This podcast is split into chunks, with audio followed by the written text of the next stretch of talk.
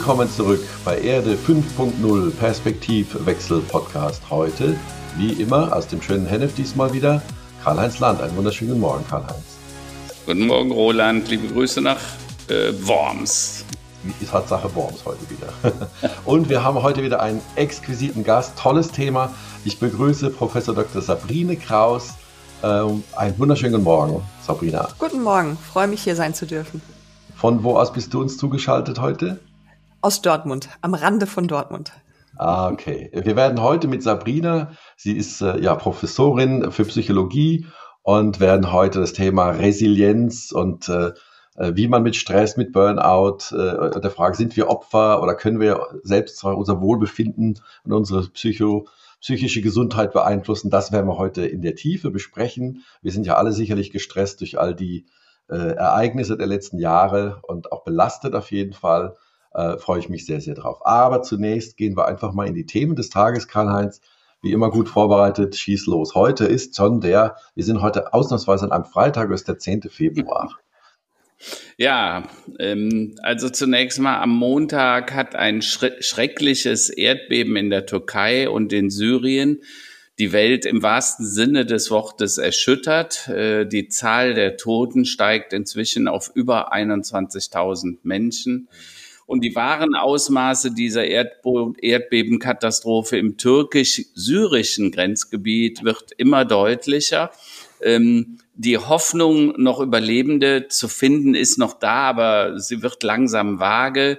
Äh, die, die Fläche der Erdbebenzone ist halb so groß wie Deutschland. Nur, dass wir die Dimensionen mal uns klar machen.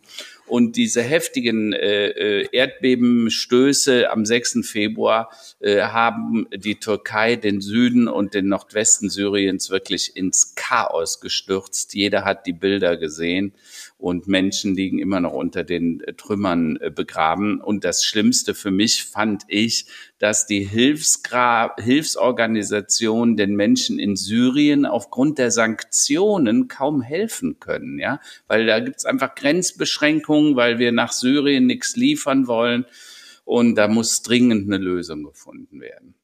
Naja, und äh, dann sind wir beim Thema Materialmangel, aber jetzt mal mit einer positiven Nachricht.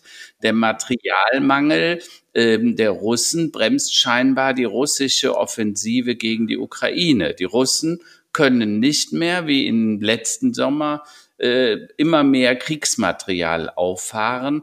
Und laut Sicherheitsexperten tastet Russland aktuell die ukrainischen Linien auf Schwachstellen ab, um Täuschungsmanöver zu starten.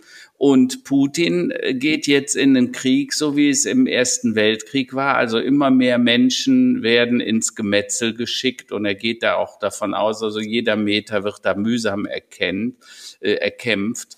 Und ähm, naja, für die Menschen, auch für die russischen Soldaten eine schreckliche Geschichte. Ähm, aber zumindest, dass er nicht mehr so viel Material hat, klingt erstmal nach guten Nachrichten. Naja, und eine weitere gute Nachricht, die kommt von der sogenannten Fleischfront, denn die Fleischproduktion in Deutschland ist deutlich gesunken. Äh, laut Statistischem Bundesamt ist die Fleischproduktion in Deutschland 2022 das sechste Jahr in Folge zurückgegangen und zwar so stark wie nie zuvor. Die Unternehmen, die schlachten und produzierten rund acht Prozent weniger Fleisch als 2021. Und die Gründe dafür sind auf der einen Seite äh, sinkende Schweinebestände und der Anstieg pflanzlicher Ernährungsweisen. Also es gibt mehr Vegetarier, es gibt mehr Vegane und ich weiß nicht, wie es euch geht, können wir gleich mal darüber diskutieren. Immer mehr Menschen sagen auch aus Gründen des Tierwohls, also ja, Fleisch noch ab und zu, aber das muss man nicht mehr jeden Tag haben. Äh, die Zahl der geschlachteten Tiere bleibt immer noch verrückt hoch. Also nur mal um ein paar Zahlen zu nennen.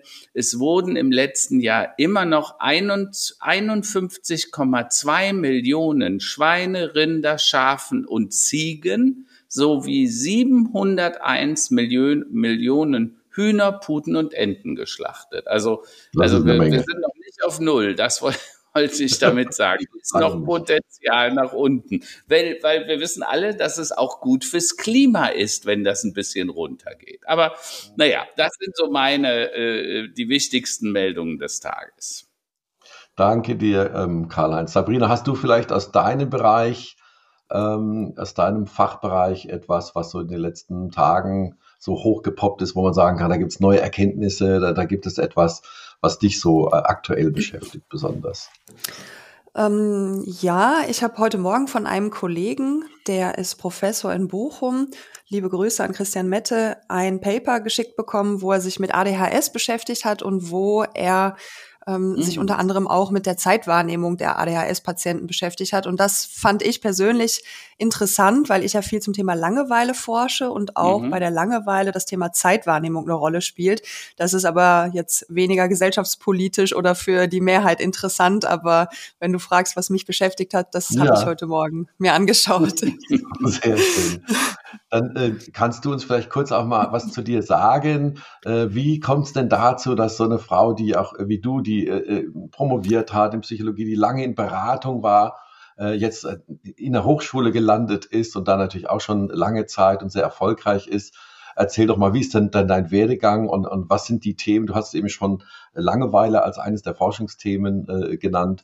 Äh, was ist das, was dich so umtreibt in der Psychologie und in der Wirtschaft?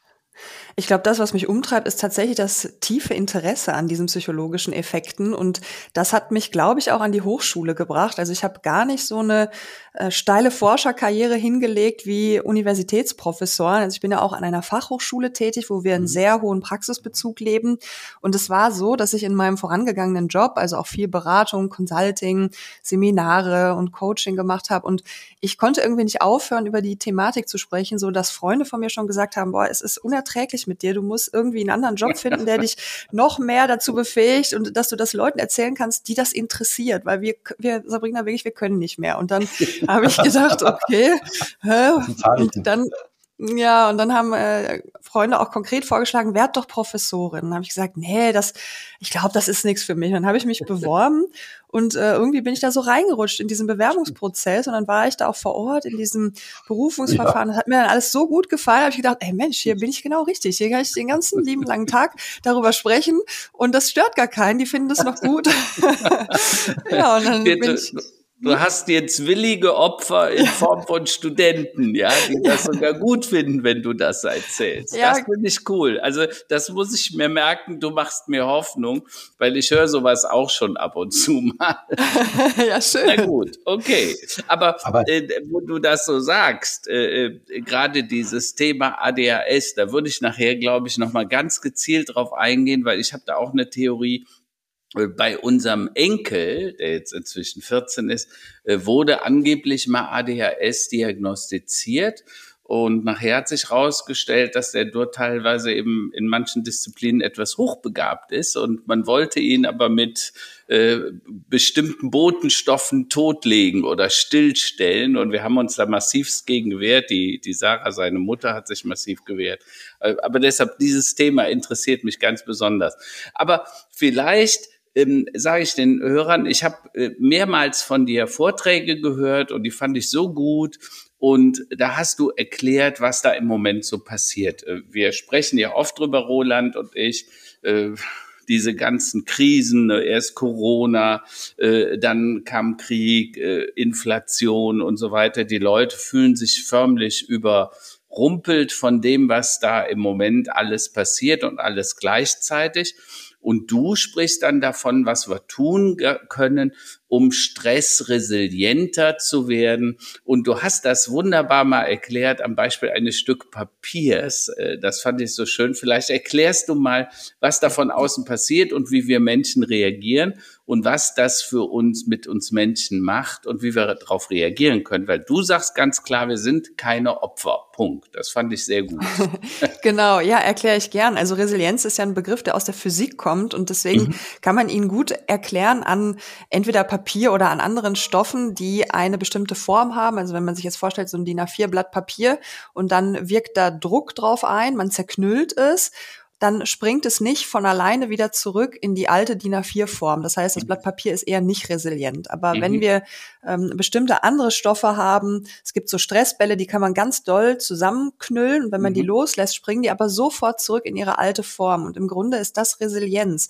Man mhm. darf das nicht verwechseln. Das passiert manchmal mit einem dicken Fell. Also Leute, mhm. die resilient sind, die erleben den Druck auch als extrem schmerzhaft und die sind dann auch in Krisen, aber die springen danach wieder zurück in ihre alte Form. Ja, und das mhm. ist manchmal so ein bisschen auch die Fehlerwartung, an der viele dann auch scheitern dass sie denken, ah, jetzt macht mir aber dieses Ereignis hier doch richtig viel aus. Der Druck im Job, den erlebe ich als mhm. so schlimm. Ich bin gar nicht resilient. Und da muss man sagen, mhm. halt, stopp. Nee, vielleicht doch. Schau mal, ob das danach dann wieder funktioniert oder ob du jetzt für zwei Jahre in so einer Krise bist. Ne? Das mhm. unterscheidet uns dann, weil wir können uns ja nicht vor Krisen schützen. Also ähm, Spoiler-Alarm an uns alle. Wir werden kein stressfreies Leben führen können. Ja. Ist aber auch nicht schlimm. Wir sind dafür bestens ausgerichtet. Und wenn wir zurückspringen in die alte Form, dann ist ja auch nichts geschehen. Also. Ja. Aber das heißt im Klartext, du sagst nicht nur, dass wir keine Opfer sind, sondern dass es in gewisser Weise auch vielleicht mit unserer Erwartungshaltung zu tun hat. Ja, total. Also die Erwartungshaltung spielt eine gigantische Rolle momentan, getrieben durch Digitalisierung und Social Media. Das, was wir da sehen mhm. können, das ist ja ein minimaler Ausschnitt des echten Lebens. Aber wir vergleichen unser ganzes Leben, unser Innenleben vor allen Dingen, also die Art, ja. wie wir uns fühlen, mit diesen schönen bunten Glitzerbildchen, die wir da bei Instagram sehen sehen und dann. Das kann ja nicht gut gehen, ja. Also das gab es vorher auch schon. Es gibt ja schon viel länger Zeitschriften und ähm, man hat früher in Zeitschriften geblättert. Diese Vergleiche machen unglücklich. Da gibt es auch Studien zu. Und wenn ich in so mhm. Zeitschriften blätter, habe ich danach das Gefühl, irgendwas stimmt mit mir nicht. Das liebt die Werbung, weil wir dann anfangen, Dinge zu kaufen, die dieses Loch oder dieses Gap zwischen uns und den Glanzbildchen zu füllen. Und mhm. durch die Social-Media-Bewegung oder durch diese ganze Digitalisierung ist das natürlich ungleich schlimmer geworden. Mhm. Äh, aber wenn du das so sagst, was gibt es denn, wie können wir uns denn in diesen Zeiten der Dauerkrisen schützen, sowohl im Arbeitsalltag als auch äh, im Stress zu Hause, weil da kommt ja oft vieles zusammen. Gibt es irgendein Rezept, wo du sagst, also wenn du das berücksichtigst, dann ist es zumindest schon mal einfacher, weil der Stress geht ja nicht weg, also oder niemals mhm. ganz vermutlich. Das stimmt. Und es ist auch schwierig, ein Schema F zu konzipieren, das dann für alle gültig ist. Mhm. Aber grundsätzlich kann man schon sagen, dass man Verantwortung für sich selbst übernehmen sollte und wirklich auch mal schauen sollte, wie lebe ich denn eigentlich? Mhm. Und eine gute Frage, die sich auch alle Hörer vielleicht mal stellen können, ist, wie zufrieden bin ich mit meinem momentanen Leben gerade jetzt? Auf einer mhm. Skala von eins, ganz furchtbares Leben bis zehn. Juhu, es ist das beste Leben, das man führen kann. Wo stehe ich auf dieser Skala? Ja, und dann, das ist auch eine schöne Einstiegsfrage im Coaching. Und wenn man dann sagt, ich stehe bei acht oder neun, dann kann ich nur applaudieren, weil da stehen die wenigsten Leute. Super, was auch immer da los ist, das ist ideal und selten. Wenn es bei fünf ist, kann man sich ja mal fragen, soll das so bleiben. Weil jeder hat ja auch ein mhm. Recht auf Selbstzerstörung. Wenn man sagt, ja, ich habe da Lust zu, jeden Tag aufzustehen, das soll alles doof sein hier, bitte sehr, darf man auch. Wenn man sagt, ist bei fünf, äh, gefällt mir aber nicht, dann kann man ja fragen, was sind denn die Dinge, die stören? Und da kann mhm. man sicherlich relativ fix eine Liste aufschreiben. Was sind denn die Dinge, die mich am Glück hindern? Und diese Liste kann man sich dann etwas genauer anschauen. Manche dieser Faktoren, ich behaupte, in etwa die Hälfte wird man streichen können. Aber das Streichen ist wiederum mit ja Verlust zu tun. Wir mögen das dann manchmal nicht. Wir mögen auch keine Veränderung. Das macht uns Menschen etwas kompliziert. Selbst wenn man uns Dinge wegnehmen will, die doof sind, finden wir es erstmal doof, weil es eine Veränderung ist. Ja? ja. Und so kann man dann rangehen. Aber ganz grob kann man sagen: Habe ich genug geschlafen? Habe ich genug gegessen? Mache ich den Job, der mir auch wirklich Spaß macht? Und auch da kann ich nur sagen, wenn Sie oder wenn Leute halt ähm, jeden Tag irgendwo hingehen, wo sie nicht gerne hingehen, ja, mhm. sowas kommt von sowas, dann wird es einem auch nicht gut gehen. Das, das, ja. das funktioniert halt nicht. Okay, also du sagst im Klartext, es hat mit der Erwartungshaltung zu tun. Ich habe mal eine, eine Glücksformel versucht zu entwickeln und die ging ziemlich einfach. Ich habe gesagt, äh, Glück ist die Erwartungshaltung, die du hast, minus dein Erleben entscheidet, wie glücklich du bist. Ne? Also wenn ich nichts erwarte, wenn ich zu Aldi einkaufen gehe und sage, ich weiß, da muss ich mir alles selber ran schaffen und so weiter, äh, in den Korb tun und nachher muss ich auch noch bezahlen, äh, dann bin ich aber nachher befriedigt, weil ich habe einen fairen Preis bekommen und fertig. Wenn ich aber zu Mercedes gehe und die begrüßen mich nicht mit Namen und haben eine Tasse Kaffee, äh, dann sage ich, boah, was sind das für Typen da? Ne? Da gehst du aber auch nicht mehr hin. Also da ist meine Glückserwartung sofort getrübt oder mein, mein, mein, mein empfundenes Glück. Ähm, äh, kann man das so einfach sagen oder sagst du, nee, das ist doch noch ein bisschen komplexer? Ich würde sagen, es ist ein bisschen komplexer, weil es auch sehr personenabhängig ist, was man da erwartet und wie sehr einem so etwas, etwas ausmacht. Also ja. ähm, es gibt zum Beispiel ein Persönlichkeitsmerkmal, Neurotizismus, also das kann man so gleichsetzen mit Ängstlichkeit, Nervosität, aber auch mhm. mit so einer leichten Traurigkeit und ähm, Menschen, die äh, auf der Skala Neurotizismus hochscoren, die erholen sich zum Beispiel von so einer unfreundlichen Begrüßung bei Mercedes nicht so schnell. Es gibt aber ja. auch welche, die bemerken das gar nicht. Also es ist schon hoch individuell.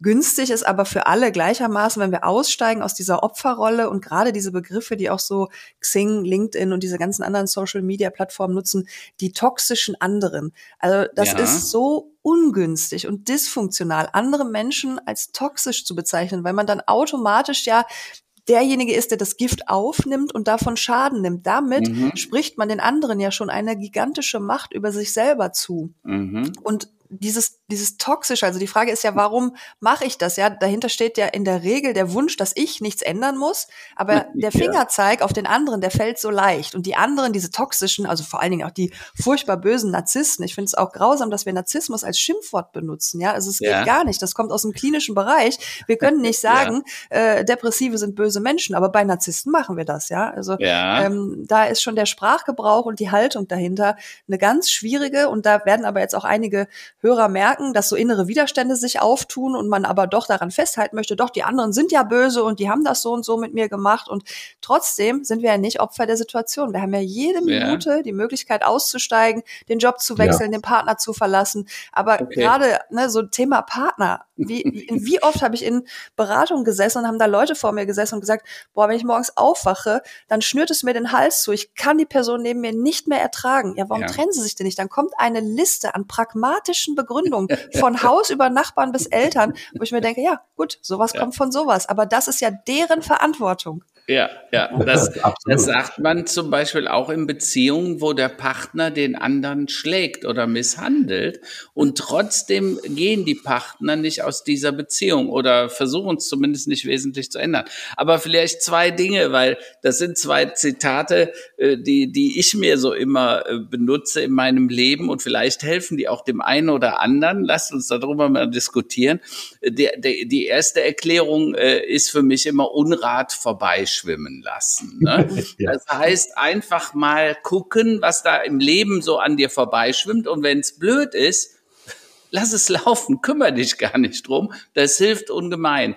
Ein alter Aufsichtsratsvorsitzender von mir, der Hagen äh, Hulsch, äh, Dr. Hagen Hulsch, der hat immer gesagt, zur rechten Zeit nichts getan, kann später viel Ärger und Arbeit ersparen. Ja, also ja. den fand ich auch gut. Und das Letzte, was mir immer sehr hilft und auch so ein bisschen inzwischen ein Familienmotto geworden ist, Let's cross that bridge when we get there. Weil wir machen uns ja viele Sorgen um Dinge, die nie eintreten. Und ich vergleiche das immer mit dem Schachbrett. Ne, du kannst zwei, fünf, wenn du gut bist, kannst du sieben, acht Züge vorausdenken, aber irgendwann hörst auf. Du kannst nicht die, das ganze Spiel durchdenken. Wir tendieren aber Lösungen für alles schon vorbereiten zu wollen. Und das lenkt uns eigentlich von dem ab, was jetzt anliegt, nämlich jetzt zu leben. Ähm, was würdest du sagen, wenn du diese drei Sprüche hörst? Ne? Äh, äh, Unrat vorbeischwimmen lassen, äh, zur rechten Zeit auch mal nichts getan, kann Ärger und Arbeit ersparen oder let's cross that bridge. Das heißt ja nur, okay, wir wissen, dass da was kommt, aber lass uns doch erstmal dort sein. Bis dahin machen wir das, was wir jetzt aktuell machen müssen. Mhm, Finde ich schon hilfreich. Schwierig ist immer, wenn Menschen glauben, das sind jetzt so drei Leitsätze, da sollte ich mich besser dran halten und dann gelingt es ihnen nicht, weil das mhm. erzeugt zusätzliches Leid. Deswegen sind so Versuche, okay. Glücksformeln oder so ähm, Leitsätze zu erfinden, immer auch ein bisschen schwierig, weil es gibt ja. ziemlich viele Menschen, ich würde sagen in etwa die Hälfte von denen, die das dann hören, die sagen, bei mir funktioniert das nicht, um Gottes Willen, ich bin ein hoffnungsloser Fall und dann lassen die sich erst recht so richtig zusammensacken. Und okay. da möchte ich gerne dann sagen, es ist total in Ordnung, sich schlecht zu fühlen. Wir sind konzipiert mit ganz vielen Grundemotionen und davon ist im Grunde nur eine, die wir so richtig super finden, nämlich die Freude, aber Ekel, Angst, Ärger, Überraschung, Wut mhm. sind auch alles Grundemotionen, die unser Überleben gesichert haben. Und wenn man jetzt sagt, das sind so in etwa sechs Stück, die teilen sich die Zeit in unserem Kopf und wir wollen aber immer nur eine davon haben, dann mhm. merken wir schon, das wird scheitern, weil es nur ein Sechstel der Zeit dann die Freude sein kann. Ja, also mhm. Grundemotionen nach Paul Ekman ist so ein Psychologiebeispiel, was meine Erstsemester lernen müssen. Ähm, und da wird dann schon immer deutlich, das, was wir erwarten, ist etwas anderes als das, wofür wir evolutionär angelegt sind. Und deswegen mhm. sage ich auch gerne, es ist in Ordnung, sich schlecht zu fühlen. Man muss nicht ein Drama draus machen. Das geht ja auch wieder vorbei. Ja, das darf da sein. Das ist völlig in Ordnung. Da setzt auch zum Beispiel eine neue Therapierichtung an, die Akzeptanz- und Commitment-Therapie, die eben weg davon geht, diesen Wunsch, alles zu verändern, sondern zu sagen, nee, lass es doch mal so. Und mhm. dann schau mal, was du damit machen kannst. Aber was du jetzt sagst, hat ja auch, also die Sonne kann nicht jeden Tag scheinen und wir haben vier Jahreszeiten, äh, die wechseln sich auch ab. Das ist eine Veränderung, die wir vielleicht auch nicht immer wollen. Vielleicht hätten wir lieber den ganzen Tag äh, immer T-Shirts und kurze Hose. Und im Schnee fällt einem das dann ein bisschen schwer, weil da wird es unangenehm kühl. Die Frage ist ja auch hier wieder, was erwarten wir? Erwarten wir durch das, was im Moment so auf uns einströmt, äh, diese immer schöne heile Welt, ich sage jetzt mal Instagram-Welt, ne, viele Mädels äh, und auch manche Jungs leiden scheinbar darunter unter diesem Schlankheitswahn, ne, der stattfindet, weil die immer diese wunderschönen schlanken Menschen auf Instagram sehen und fangen dann selber an, Bulimien oder irgendwie an Essstörungen zu entwickeln. Äh, ist das dasselbe Symptom? Also ist das dieselbe Ursache? Also man muss bei psychischen Erkrankungen immer vorsichtig sein. Die haben meistens so eine multifaktorielle Ursache oder Entstehung. Mhm. Aber dieses nicht so schön zu sein wie die Menschen auf Instagram, das hat natürlich eine Rolle oder eine mhm. Auswirkung. Und da müssen wir auch mit unseren Teenagern drüber sprechen, dass das, was man mhm. da sehen kann, nicht die Realität ist. Das ist mhm. wirklich schwierig, wenn die das annehmen und dann die ganze Zeit nur feststellen, dass sie in allen Kategorien unterlegen sind. Also es gibt mhm. ja oh, Vergleiche, die wir vornehmen, ne, soziale Vergleiche, da gibt's aufwärtsgerichtete, also irgendwer ist besser. Das kann auch mal motivieren, zum Beispiel im Sport. Und mhm. abwärtsgerichtete Vergleiche, das ist so ein bisschen dieses gehässige, haha, dem geht's schlechter. Die letzteren erhöhen meistens das Wohlbefinden. Mhm. Die anderen führen eher dazu, dass man irgendwann so aufgibt und sagt, boah, ich kann in dieser Welt nicht bestehen, die anderen sind so viel besser als ich. Mhm. Und ähm, das ist eben schwierig, wenn die Vergleichsgruppe eine surreale Welt ist. Ja, und da muss man tatsächlich, finde ich, schon in Schulen mit Kindern drüber sprechen und sagen, hey, es gibt das, aber das ist immer nur eine Minute des Tages von den Leuten. Und die weinen auch und die ärgern sich auch mal und damit man da diese, diese Vergleiche etwas realistischer macht, weil dieses ständige Vergleichen und dabei das Gefühl mhm. haben, ich bin der Verlierer, das ist natürlich unserer Psyche nicht zuträglich. Man entwickelt aber nicht automatisch eine Essstörung oder eine Depression etc. Mhm. Ne? Das braucht schon ein bisschen. Mhm. Man muss vor allem auch immer sagen, für diese eine perfekte Minute auf Instagram arbeiten die ja fünf, sechs Stunden lang mit Maske und Klamotten und Licht genau. und Kamera und Schnitt und all drunter. Also das sind ja professionelle Medienproduktionen, die da äh, stattfinden.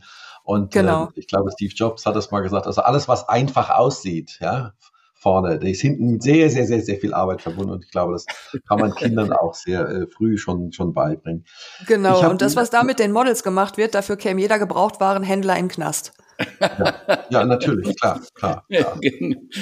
Das Aufpolieren, ja, stimmt. Guter Vergleich. Ich habe äh, noch zwei, zwei Fragen äh, oder zwei mhm. Themen, die ich nochmal kurz ansprechen möchte. Einmal das Thema Resilienz und einmal das Thema Erwartungshaltung. Also mhm. bei Resilienz ist es ja wirklich, Resilienz ist ja eine gute Sache, nicht wahr? Also, dass man sich nicht sofort irgendwie äh, äh wieder verkriecht, wenn man mal einen Rückschlag hat, sondern dass man aufsteht, dass man dranbleibt, dass man weitergeht.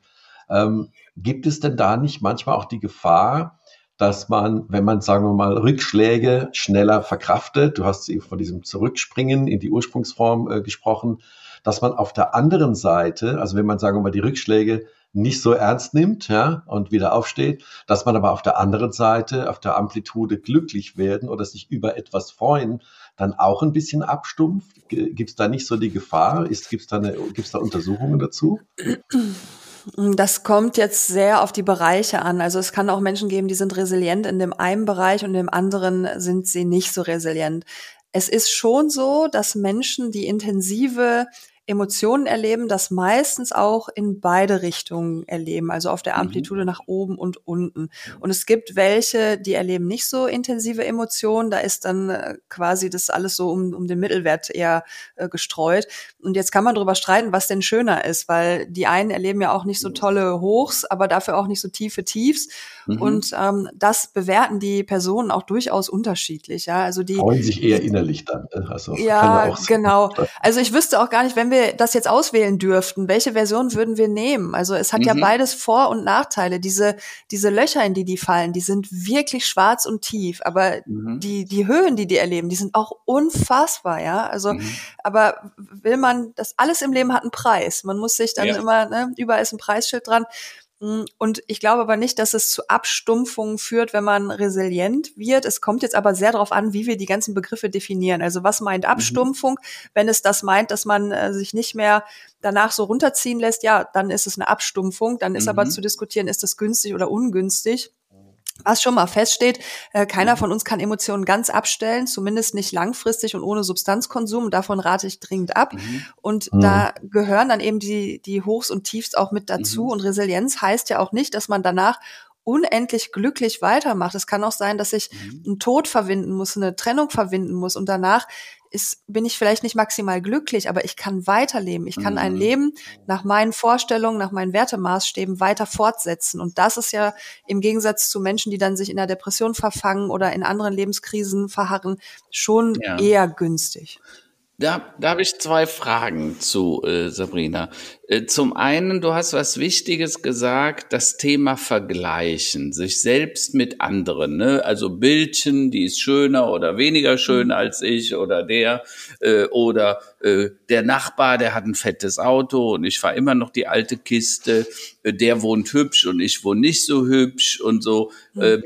Äh, äh, Gibt's da Zusammenhänge und hat sich das verändert im Laufe der Zeit? Weil wir haben ja im Moment auch mit dieser tiefen sozialen Instabilität in den Gesellschaften zu tun. Und nicht nur bei uns. In Amerika stürmen sie den Senat. Äh, bei uns gehen sie auf die Straße und äh, äh protestieren gegen Corona oder Impfen. Äh, ähm, äh, also diese Instabilität ist ja irgendwie äh, überall vorhanden. In Paris laufen die Gelbwesten über die Straße. Und das das war ja früher mal anders. Hat das was damit zu tun, dass die Digitalisierung, diese irren Bilderwelten uns förmlich überfluten und wir uns auch mehr vergleichen mit den anderen und deshalb auch dann unzufriedener werden, weil wir sagen, guck mal, der hat und ich habe nicht, oder kann das daran liegen?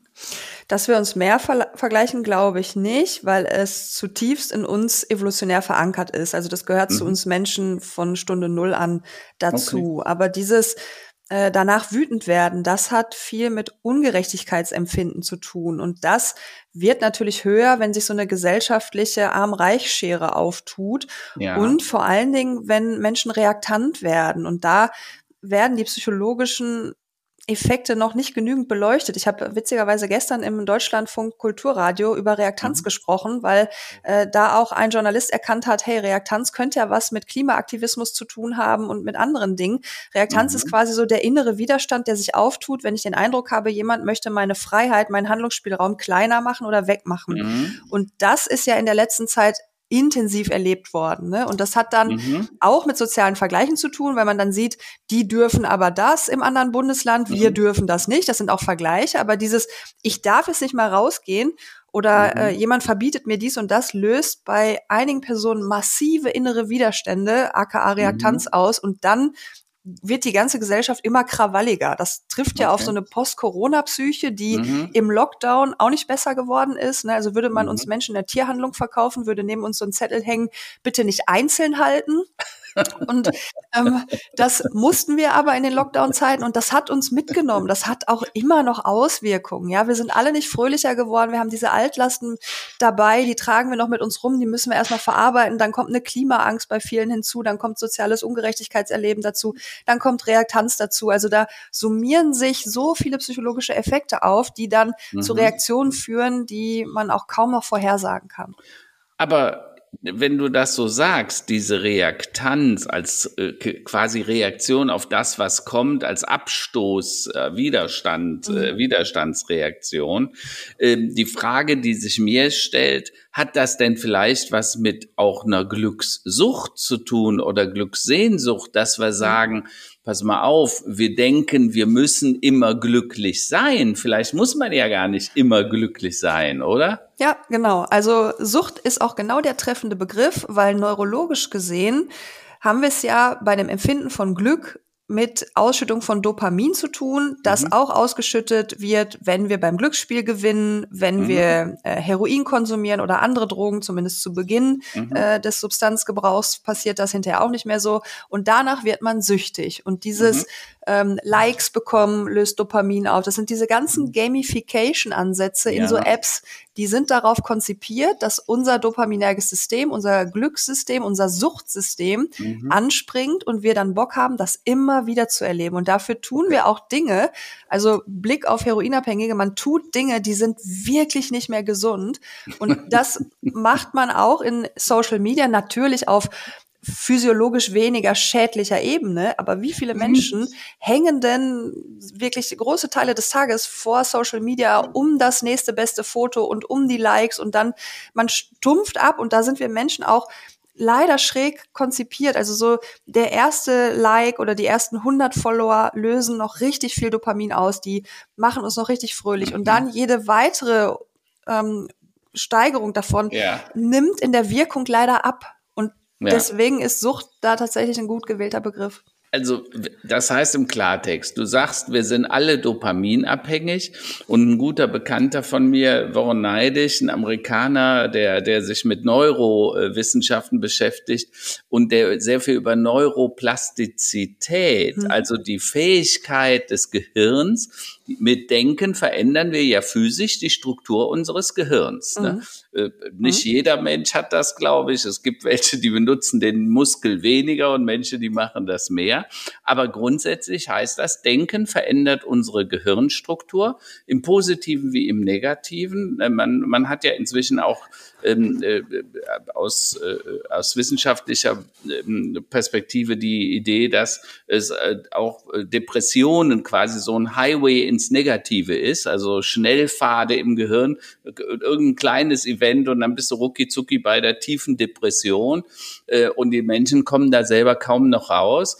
Ähm, und so können wir aber unser Gehirn auch positiv trainieren. Und das, was wir mit diesen ganzen Likes, wenn wir jeden Tag äh, was posten und dann immer darauf warten, äh, gefesselt, wie viele Likes bekomme ich, dann gehen wir selber in so eine Abhängigkeit und erwarten das dann auch ständig äh, in in anderen Beziehungen, zum Beispiel in der privaten Beziehung. Ja, da muss ich dann auch immer geliked werden. Ja.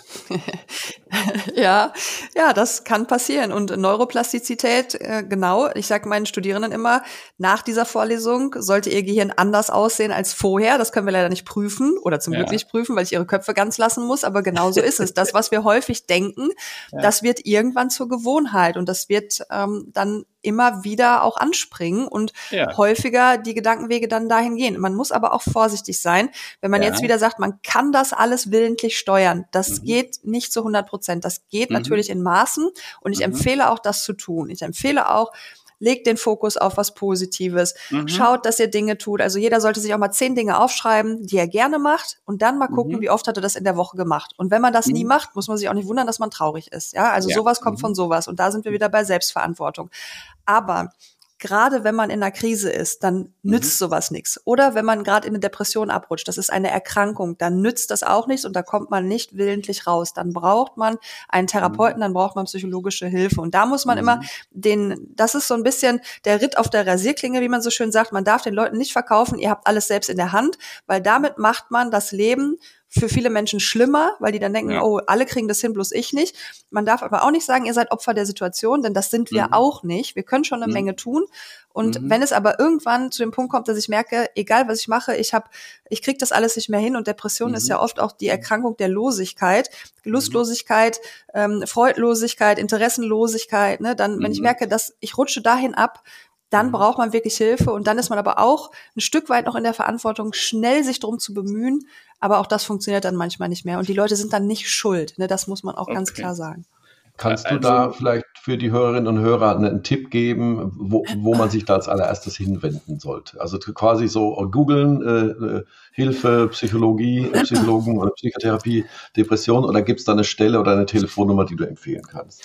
Ja, ich würde erstmal sagen, sprechen Sie mit Ihrem Hausarzt und mhm. der hat meistens schon irgendwie Kontakte. Ansonsten kann man das tatsächlich googeln und ich empfehle aber auch dann zu gucken, dass es ein psychologischer Psychotherapeut ist mhm. und wirklich mhm. die Finger von Heilpraktikern zu lassen. Also es tut mir mhm. leid, aber da ähm, ist, das ist schon ein bisschen schwierig und die sind anders ausgebildet. Die sind für andere Sachen, für Zipperlein und so, sicherlich ähm, kann man da hingehen, aber wenn man tatsächlich den Eindruck hat, ich entwickle eine psychische Erkrankung, dann mhm. Psychiater, ja. das sind Ärzte oder Psychologen, die eine Therapie Therapeutenausbildung gemacht haben. Und da kann man googeln im Umkreis, man kann auch bei seiner Krankenkasse anrufen und fragen, mhm. mit welchen die zum Beispiel so ähm, Abrechnungsverfahren teilen oder gemeinsam mhm. haben. Das funktioniert auch. Ja. Also aber, kurzer Aufruf an alle, die dann ein Problem haben. Ähm, nicht irgendwie einbuddeln, sondern tatsächlich aktiv werden, die ja. letzte Energiereserve aktivieren und äh, mit eurem Hausarzt sprechen. Aber Roland, äh, die Sandra hat gerade was ganz, äh, Sabrina hat gerade was ganz Wichtiges gesagt. Du hast das die Losigkeit genannt. Das bewegt mhm. mich tief, ne? Also lustlosig, freudlosig, interessenlosig. Ähm, ähm, ich habe mir häufig Gedanken gemacht, Optimismus und Pessimismus. Ne? In den jetzigen Zeiten äh, die Leute sagen, Mensch, Mann, Land, du bist sowas von optimistisch. Wie kannst du so optimistisch sein? Und ich sage dann oft, weil Pessimismus gar nicht hilft, ja, weil das äh, verhindert ja oft, dass man aktiv was tut. Und ich sage nicht naiv sein, weil man, man muss ja schon durchaus kritisch betrachten, geht das oder geht das nicht. Ne? Ich kann nicht fünf Meter aus dem Stand hoch springen, ne? das bei bestem Optimismus nicht. Das wird sich physikalisch nicht gelingen. Aber viele Dinge kann ich positiv beeinflussen. Also die Amerikaner haben diesen wunderschönen Satz oder das Begriff des self-fulfilling Prophecy, ne, der selbst äh, herbeigeführten Prophezeiung, die dann wahr wird. Und ich sag, bei uns gab es das früher auch, Glaube versetzt Berge. Ne? Ne? Und, und ich sage immer, mich bewegen, ich bin jetzt irgendwie ein bisschen mehr als fast 85, 88 Kilo, was bewegt mich morgens aus dem Bett? Ne? Nur der Wille. Ne? Das heißt, das ist das Erste, was passiert. Und dann setze ich mich von mir aus in ein Auto oder in einen Bagger und kann ganze Berge versetzen, im wahrsten Sinne des Wortes. Hat dann äh, mit technischen Hilfsmitteln zu tun. Aber diese Losigkeit, äh, dass Menschen antriebslos sind, äh, was kann man denen denn empfehlen, dass sie, müssen die sich häufiger ins kalte Wasser setzen oder weil da fängt ja auf dem Kleinen an. Mhm, bei Leuten, die schon dieses Gefühl der Losigkeit haben, würde ich das Wort muss komplett streichen. Viele okay. von diesen Leuten, die bei mir auch in der psychologischen Beratung sind, haben sich irgendwie in einem Leben verfangen, das nur aus muss besteht. Ich muss mhm. dies, ich muss noch schnell das. Die haben vergessen, was sie gerne machen und machen es einfach auch seit Jahren nicht mehr. Und dann ist es eine völlig normale, gesunde und natürliche Reaktion. Und mit denen mhm. kann man sich dann hinsetzen, ganz in Ruhe, und mal überlegen, was hast denn früher gern gemacht? Was sind die Dinge, die dich erfüllen? Und oft mhm. ist es tief vergraben und die haben da gar nicht so direkten Zugriff drauf. Ja, also äh, wenn mhm. es nur eine kleine, weiß ich nicht, Winterlustlosigkeit ist, die ist ja auch normal. Ne? Da sind wir alle so ein mhm. bisschen äh, irgendwie eher lieber drin und das ist ja schön kuschelig warm und draußen brr, kalt. Warum soll ich jetzt Sport machen? Nee, joggen habe ich keine Lust. Aber wenn das so langfristig anhält und man wirklich auch den Eindruck hat, so morgens aus dem Bett, das wird immer schwerer und an diesem Tag, der mir jetzt bevorsteht, wird mir nichts passieren, was mich mit Freude erfüllt, dann sollte man wirklich mal genau hingucken, was für ein Leben lebe ich denn da? Und auch da gibt's mhm. jetzt kein Rezept oder sowas, das wäre tatsächlich zu einfach. Aber das sind Gründe, wegen derer die Leute zum Beispiel ins Coaching gehen. Ja, irgendwie, ich finde mhm. nicht mehr, ich finde keinen Sinn in meinem Leben. Warum mache ich das alles?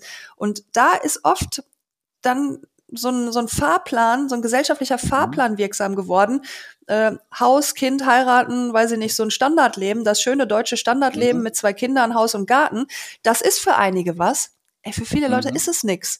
Und das mhm. wird aber in den jungen Jahren nicht in Frage gestellt, aber irgendwann mit 40, 50 merkt man das. Mhm. Ja, und den Leuten rate ich, setzt euch hin, stellt euch diesem Schmerz und schaut mal, was ihr gemacht habt die letzten Jahre. Und jetzt mhm. habt ihr noch so viel Zeit, ihr könnt ja noch alles anders machen. Ja, macht's ab mhm. jetzt anders. Und die Frage, mhm. warum habe ich das gemacht, würde ich auch streichen. Ich würde mich mhm. immer fragen, wozu tue ich das? Wozu? Mhm. Und wenn man dann aber feststellt, dass ich alles nur tue, um zu, um das zu erreichen, um dies zu erreichen und nie sage, wozu tue ich das, weil es Bock macht, dann ist schon schwierig. Okay, okay. Der Einfluss dann von Optimismus aus deiner Sicht, auch jetzt im Sinne von, ich schaffe das, ich kann das, ich kann mein Leben in, ändern, ich kann Dinge und das müssen ja keine großen Dinge sein. Ich kann morgens anfangen damit, ich habe vor, vor anderthalb Jahren damit begonnen, morgens eisekalt am Ende zu duschen, ja, und das bringt mir unglaublich viel, ja. Und du hast dann schon Energielevel nach dem Duschen. Äh, das ist ungemein. Und viele Dinge kann man im Kleinen ändern. Ähm, die Frage ist nur, was, was, was, was sollten die Leute, äh, äh, du hast gerade gesagt, wozu tue ich das? Ähm, äh, was, was ist die Frage, die sie für sich beantworten müssen, um das mal in Bewegung zu kriegen und das auch zu spüren und zwar auch in den kleinen Schritten? Ja, die Frage ist ja, warum müssen sie was in Bewegung setzen? Ja. Ich, ich empfehle erstmal sich zu fragen auf dieser Skala von eins bis zehn, wie zufrieden bin ich denn oder wie glücklich bin ich? Okay. Und wenn man da sieben, acht, neun hat, warum soll man was ändern? Also dann ja, lass, lass uns die Leute so lassen, wie sie sind. Aber wenn die Leidensdruck haben, wenn die ja. sagen, ich habe hier eine vier oder eine drei, dann kann man ja ansetzen und sagen, warum denn? Was ist passiert? Was machst du denn gerne? Liste mal zehn Dinge auf, die du gerne machst. Und dann passiert Folgendes. Viele Leute sagen dann, weiß ich nicht. Wie, du weißt nicht, was du gerne machst? Ja, weiß ich nicht. Ja, warum das denn nicht? Mhm. Ja, weil ich schon 100 Jahre nichts mehr mache, was ich gerne mache. Mhm. Ja, und denen empfehle ich, wenn das nicht so bleiben soll, aber auch da jeder darf selber entscheiden, ob er unglücklich ist. Wenn dazu bleiben soll, bitte sehr, dann mach halt weiter so. Aber ja. wenn man was ändern möchte, ne, also ich finde, man muss immer sehr aufpassen, dass man den Leuten nicht irgendwas sagt, was sie jetzt tun sollen, weil wir mhm. sind sowieso oder viele von uns sind so getrieben von dem, was man tun muss. Gerade diese Leute, die dieses Müssen-Leben führen, die sind ja anfällig dafür. Und ja. wenn die dann versuchen, auf der Symptomebene weiter mit, ich muss jetzt heute noch dies und ich muss noch oben das machen und äh, das ist ungünstig. Also lieber wirklich mal von allem frei machen, losgelöst, hey, das mein Leben. Jetzt habe ich noch ein paar Jahre, was mache ich denn jetzt damit? Und dann mal zu gucken, was macht mir Spaß und wie fühle ich mich eigentlich jeden Tag? Kann das so bleiben? Und vor allen Dingen vor dem Hintergrund, dass ich nicht erwarten sollte, 24-7 glücklich zu sein. Das funktioniert nicht, das kriegt keiner hin. Mhm. Aber so im Durchschnitt, wenn ich alle Grundemotionen beachte und die teilen sich so in einem gerechten Verhältnis in meinem Kopf die Zeit, ja, warum soll ich mhm. dann was ändern? Und na, das ist aus meiner okay. Sicht eine, ein günstigerer Ansatz.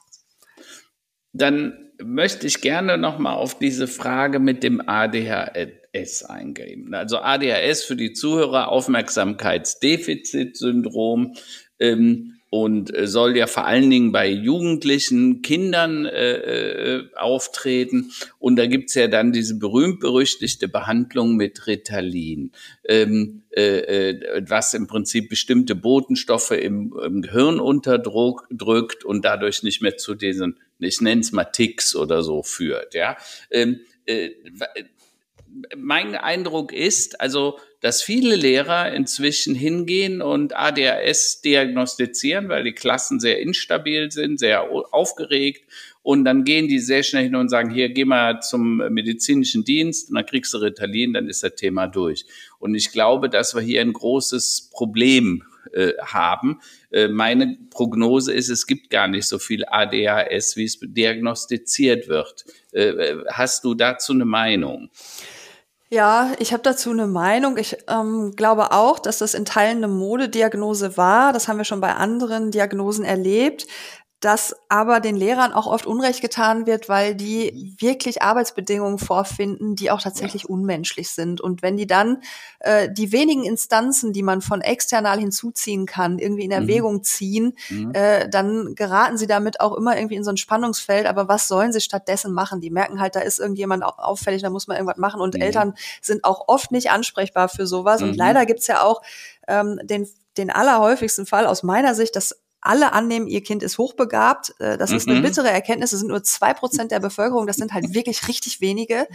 Äh, und äh, ja, also von daher muss man aber auch pro Fall gucken. Ne? Man kann jetzt ja auch keine Ferndiagnose machen. Man muss sich mhm. den Fall, das Kind genau anschauen, das Umfeld genau mhm. anschauen. Äh, und dann muss man eine Entscheidung treffen, bevor man Medikamente gibt. Gerade bei Kindern wäre ich auch sehr vorsichtig, mhm. äh, würde da aber dann auch ähm, mit Experten drüber sprechen, mit Ärzten drüber mhm. sprechen und vor allen Dingen reicht da wahrscheinlich auch nicht eine Untersuchung, sondern man müsste da auch ein bisschen tiefer einsteigen. Okay, gut. Das äh, ist schon mal eine gute Erklärung oder ein guter Tipp. Ähm, du hast noch äh, was anderes sehr Schönes gesagt, dieses Müssen-Leben. Also ein Leben müssen, weil man glaubt, dass man es leben muss. Aber keiner muss ja so ganz richtig. Es gibt immer Sachzwänge.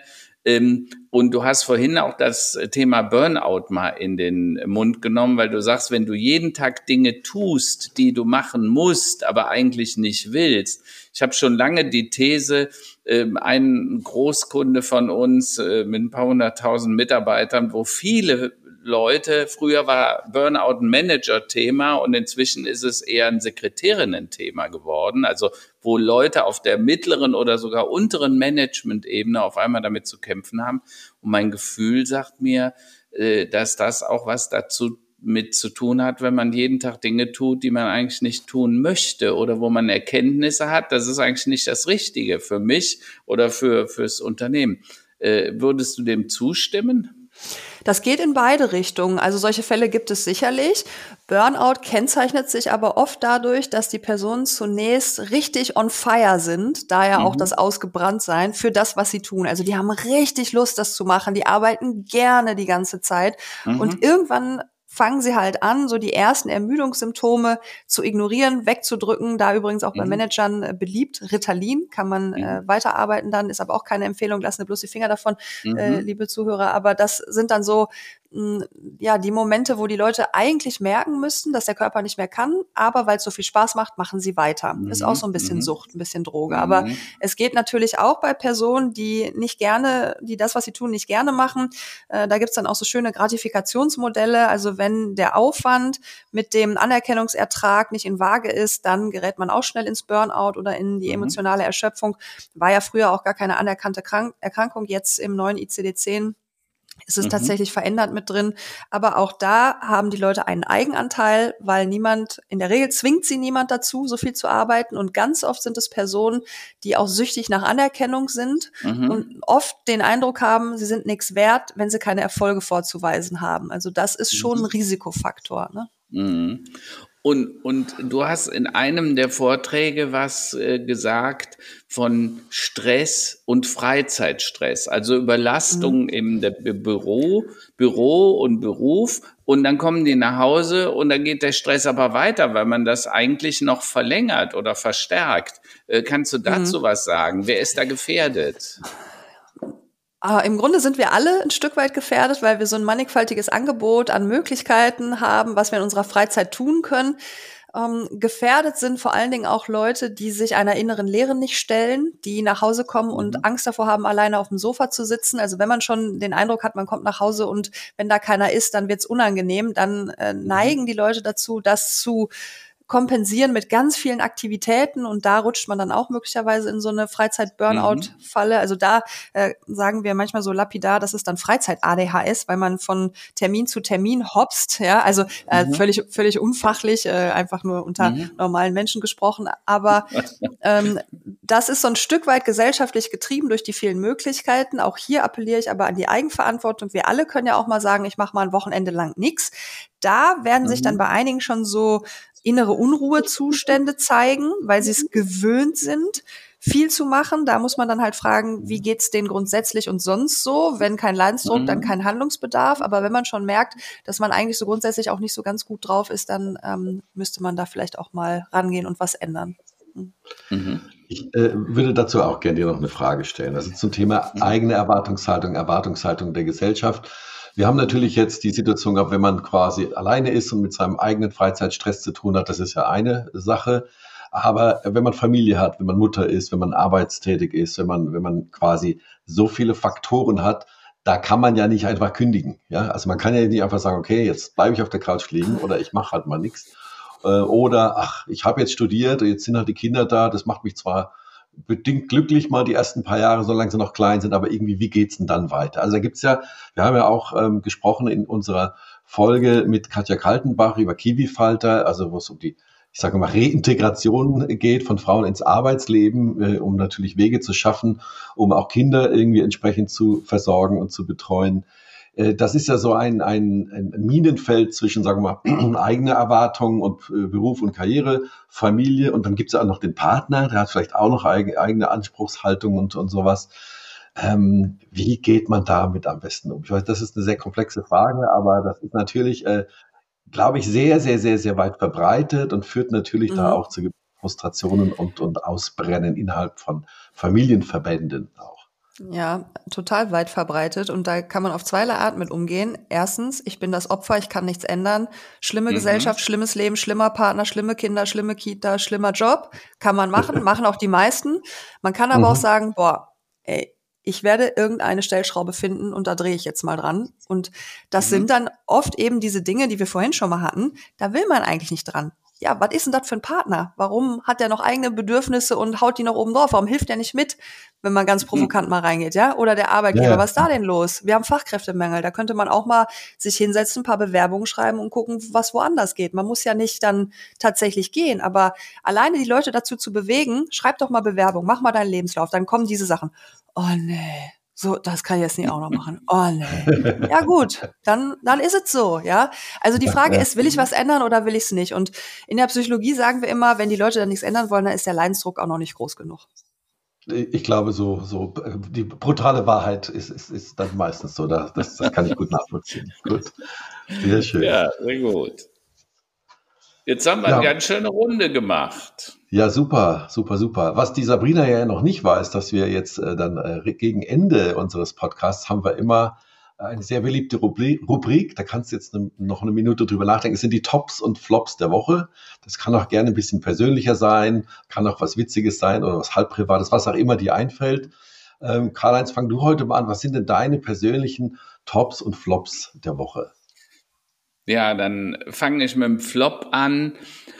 Wir müssen den Mutmacherton, den wir im April im Kölner Rathaus machen wollten, leider in den September verschieben. Wir kriegen es äh, von den Terminen her einfach nicht übereinander. Das finde ich sehr traurig, weil der Mutmacher-Gipfelton sollte ja auch Mut machen. Und das finde ich so wichtig, weil ich glaube, gerade im Moment muss man mit Best Practice auch vorangehen, weil es geht nicht, gibt's nicht aus meiner Sicht. Ne? Aber äh, das war der Flop. Der Top ähm, ist, ich werde dieses Jahr Karnevalsflüchtling werden. Ihr wisst, das ist für die Kölner nicht so ganz einfach. Ähm, aber ich wusste nicht, ob ich dieses Jahr auch wirklich Lust auf Feiern habe. Krieg, jetzt das Erdbeben und so. Und wir flüchten äh, jetzt äh, mal nach Paris. Äh, Priska hat ja da die Galerie und äh, dann werden wir einfach mal ein schönes Wochenende, ein paar Tage in Paris verbringen. Statt dass sie nach Hause kommt, nach Köln, werde ich jetzt mal nach Paris äh, fahren und äh, wir genießen die Zeit dann da. Das ist so mein Top für nächste Woche. Es könnte sogar sein, dass wir uns da über den Weg laufen, dazu aber später mehr. später drüber sprechen. Okay, okay gut. Mir, ich mache mal weiter, damit äh, Sabrina noch einen Moment hat, darüber nachzudenken. Also ich habe diese Woche eigentlich keine Flops der Woche, dafür habe ich drei Tops der Woche. Ja, mhm. also, so, äh, das eine, äh, State of the Nation Rede von Biden, von Joe Biden.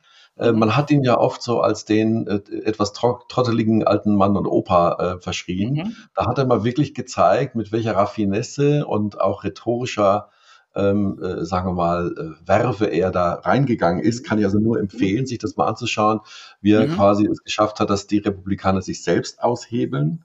Äh, mhm. Das war ein Top der Woche, es war sehr beeindruckend zu sehen gerade auch äh, mit dem Hintergrund, was wir dort erlebt haben unter Trump und mit Stürmung äh, des Kapitols und so weiter und so fort. Also äh, eine wehrhafte, stabile Demokratie momentan, würde ich mal sagen. Mhm, mhm, Dann, äh, wir hatten ja letzte Woche eine ganze Folge gemacht zum Thema Chat GPT und wir hatten da ja schon diverse mhm. Voraussagen und Orakelsprüche genannt. Wie geht die Sache weiter?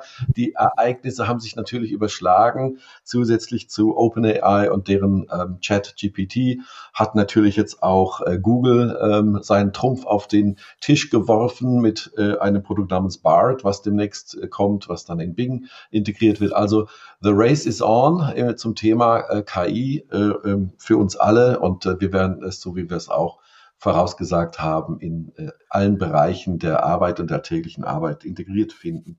Drittes Top der Woche ist jetzt nicht vorab gesprochen gewesen, hat aber auch im weitesten Sinne was mit Psychologie zu tun, auch wenn es natürlich sehr populär ist. Eine sehr schöne Serie auf Apple TV Plus, die da heißt Shrinking.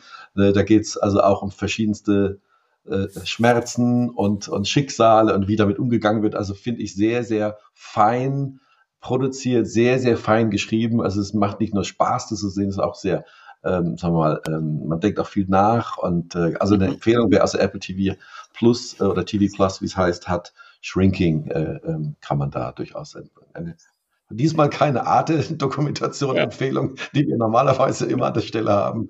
Äh, diesmal äh, was Populäres. Sabrina, gibt es für dich Tops?